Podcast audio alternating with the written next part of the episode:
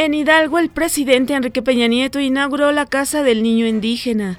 Ante el incremento de 120 mil nuevos usuarios que hubo en el sistema de transporte colectivo Metro, su director Jorge Gaviño exhortó a la Federación y al Estado de México a que otorguen recursos para poder atender la demanda.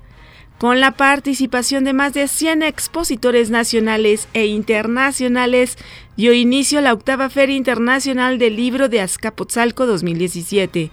En el marco del Día Mundial de la Seguridad y la Salud en el Trabajo, la ONU reveló que 6.300 personas mueren a diario por accidentes y enfermedades relacionadas con el empleo. Les saluda Amelia Villalobos Zambriz.